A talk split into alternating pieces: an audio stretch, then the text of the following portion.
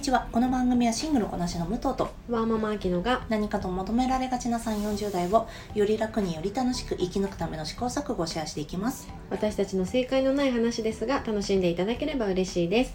毎朝6時に配信をしています。今日はですねマテル社のダウン症のバービーあと、うん。えー実写版の「リトル・マーメイド」「スーパーマリオブラザーズ」はい。それぞれの炎上というか SNS で主に見かけるうんなんていうんですかね批判の声や炎上についてお話し,、したいと思います。それとレプレゼンテーションの重要性についてですね。はい。はい。まあそのどういう話かというとマテル社あのバービーとかを作ってるマテル社ですね、が、えーダウン症の、えーお顔のあーなんだっけバービーを作ったんです。で、うん。お顔とあと足に補助器具がついてるんですけど、うん。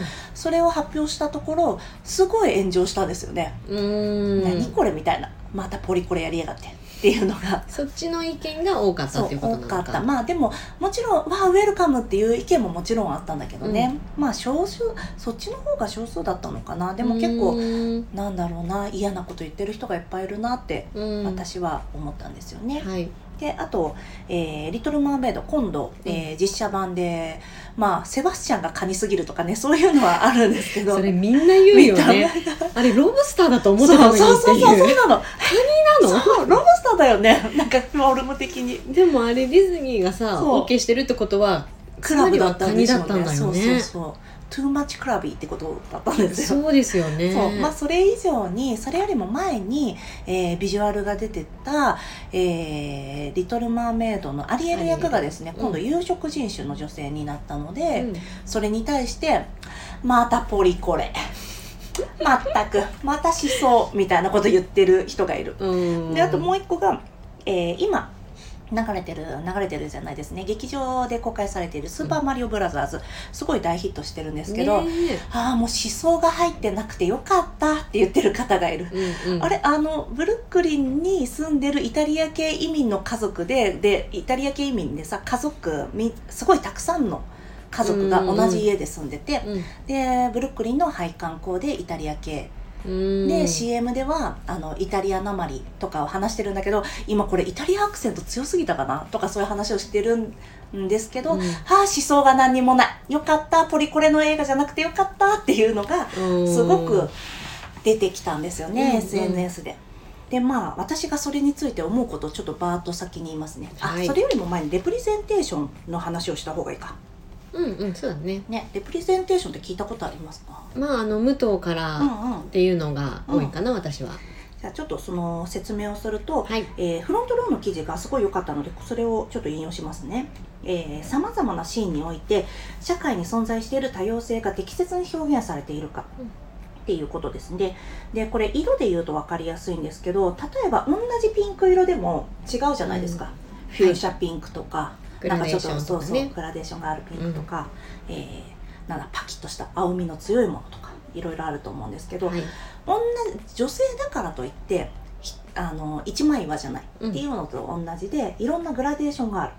で私このレプレゼンテーションの話の時にあのあポリコレでちょっとあーポリコレ臭がして嫌だわっていう話の時にですねうん。実写版の、えーアラジンでジャスミンが出てきた時に、うんうん。みんなすっごい怒ったんですよへえそう。まあなんでかっていうと、うん。実写版のジャスミンはですね、えーアニメ版ではシナを作って、ジャファーにちょっと色目使ったりとか、あうん。のキスをしたりとかしてあの視線をそらしたりとかする。まあそれもね重要な役割なんですけどすごい、うんえーボンドガール的な役割うんを担わされていたのが、今度は、えージャスミン自身がね国を統治するっていううん。すごいかっこいい。あの自分は「スピーチレス」っていう曲を歌ってて自分には言葉がなかったけどやっぱ話してくんだっていうね、うん。すごい強い意志を感じられる素敵な女性を描いたんだけどあんなジャスミン私たちのジャスミンじゃないよねって言ってへやっぱすごいい叩かれちゃったんですよね。まあそれ私が見てたのは観測してたのは日本の中だけだったので、他の国の方がどうかはねわからないんですけど、うん。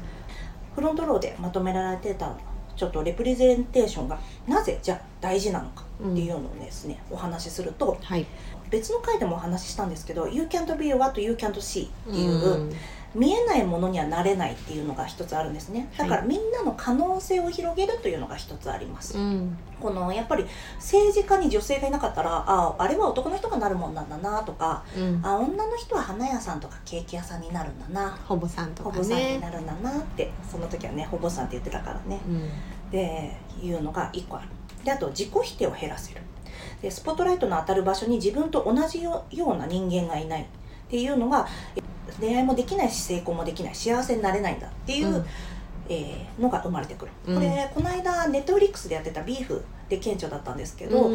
えービーフアジア人ばっかりが配役されてたんだけどいろんなグラアジア人と一言で言っても、うん。韓国系もいるベトナム系もいる中華系もいるっていろんなあとは日系もいるみたいないろんなグラデーションがあったんですけど、うんやっぱりあのアジア人はギークな役とかナードな役とかなんだろうなカメラ持ってるオタクとか そういう役ばっかやらされてたらあ自分はなんか配役として脇に追いやられてるこっち側の人間なんだなっていうのを私たち日本に住んでたらないですけどこの US で住んでてマイノリティとして生きていったらなんだろう実際ちげえのにみたいなのはあると思うんですよね。うん。でもその表層としてのそういった表現がなかったら、まあ、私たちはこの程度なんだな。私たちはあの IT 関係の企業に勤めて成功する以外ないんだ。アジア人はしゃあなしやみたいなさ。硬いイメージでね。そうそうそうイメージになっちゃうじゃないですか。やっぱマスが得意みたいなさ。うん。インド系はみんな IT 関係に行くしかねえとかさ。眼鏡かけてパソコンと向き合って。そうそう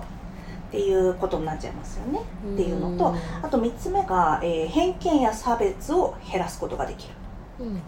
えーレプレゼンテーションが少ない偏っているってことは偏見や差別をね生み出すことになっちゃうんですよね、これが普通でこれが普通じゃない。これは男の仕事この国の人はそうっていうのがあるとで今回のバービーのダウン症のバービーがまさに私はそれだなと思ってるんですけど、うん。私思いつきもしなかったんですよ。うん。ダウン症のそっかダウン症のお顔の人形がを必要としてる人がいるなんて私には全く想像できてなくてすごい恥ずかしかったんですよね。うん。ああ何やそうだよねってそれがさなんだろうなであの例えば「セサミストリート」に自閉症のねジュリアって子がいたりするんですよね。うんそうあと、えーステップファーザーがいる女の子がいたりとか、いろんなバックグラウンドを持つ子たちがいるから「はいセサミストリート」私いいなって思ってたんですよ。うんそれにもかかわらず私はそういうのに全くあそっかダウン症のバービー全く気づかなかったって思ってちょっと恥ずかしかったんですよね。であと最後にですね、え4つ目が多様な人の意見やニーズが反映できる。これはすごく大きいと思うんですけど、うん。政治家とか映画監督重役に、えー会社のエグゼクティブですね。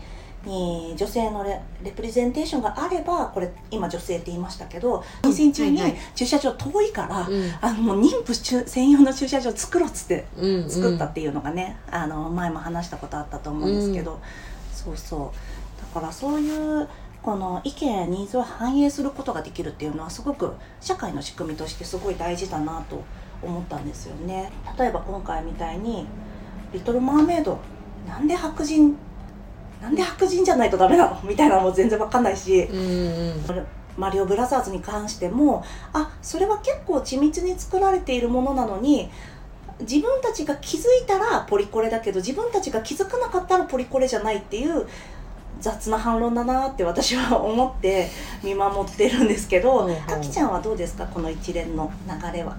そうだね。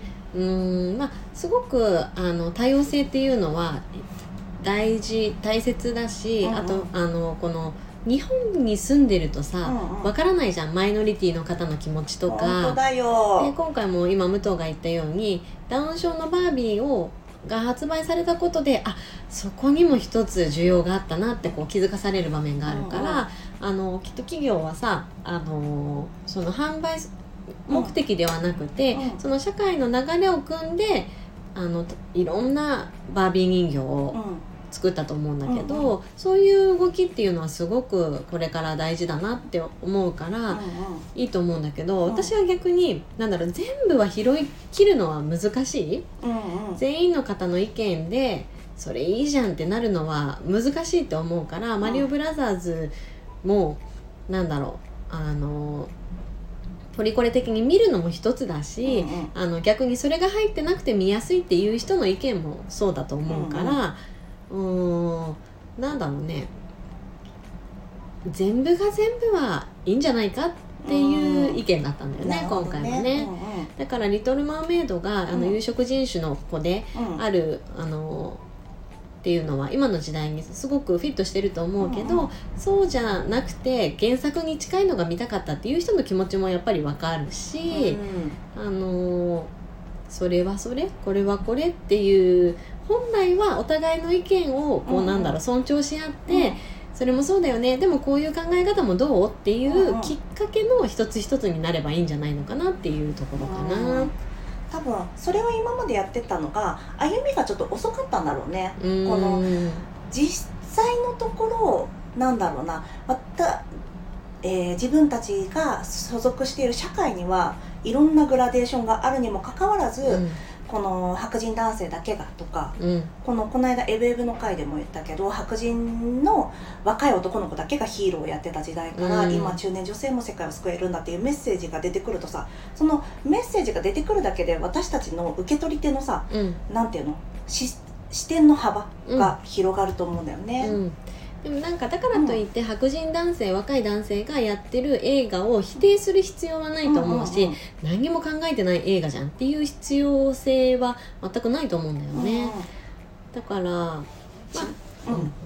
ちなみに最近はですねうん白人男性が主役の、えードラマは大体白人男性の方に心の病を抱えてるか すっごい白人男性が悪者じゃないと、うんうん。なかなかできないんですよね。だから有色人種が悪者っていう役悪者に描くのは今すごく難しいんですよね。うーんそうなんかそういう偏りが出ちゃうんじゃないかなっていうのが、なんかちょっと気になるけど、うんなんだもう本当にフラットにもういろんな人がヒーローでいいじゃんっていうのがい今だんだんね、こう有色人種の人がヒーローをやるようになったり中年女性だったりとかっていうのがこうやっとこうなってきたんだろうけどだからといってどっちかを落とす必要はないと思うし、って思うかな。あとはシンプルになんか親としてやっぱこう日本だけに住んでるとあの気づけないこと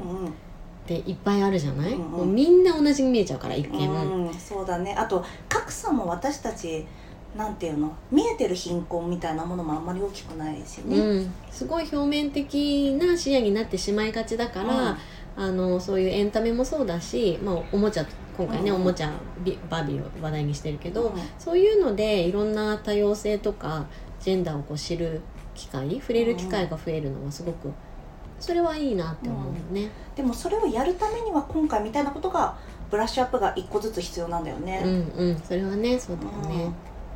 そうそう。なんかね肌の色も違うっていうのも教えてあげないとわからない環境にいる人もいるだろう。あの子たちがいるから。そこら辺はね、うん。あのいい傾向かなって思う。うん。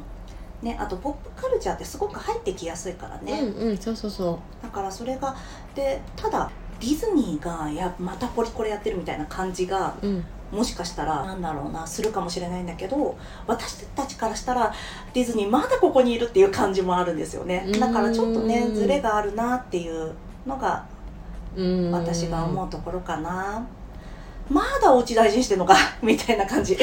また家族大事にして。まあね。そうそうそまあでもそこら辺はさ急にやったらさあのディズニーさんも思想家ではないから、ううんうん。離れていってしまう客層、うんあの層がいるだろうからね、うんうん。でもそういう大きい企業がそうやってちょっとずつやってくれることによって影響を受ける人がやっぱり多くねちょっとずつこうんううん波がね、流れる感じがいいのかなって思うけどね。うん、そうだね。2020年にやっとね、あのーコロナ前ですね。4分の1の魔法で、あのーステップファーザーがいる息子2人とかが出てきたりしてるんだよね。初めてなんだそこで。そうなまあなんていうのステップマザーの話はいっぱいあったけどね。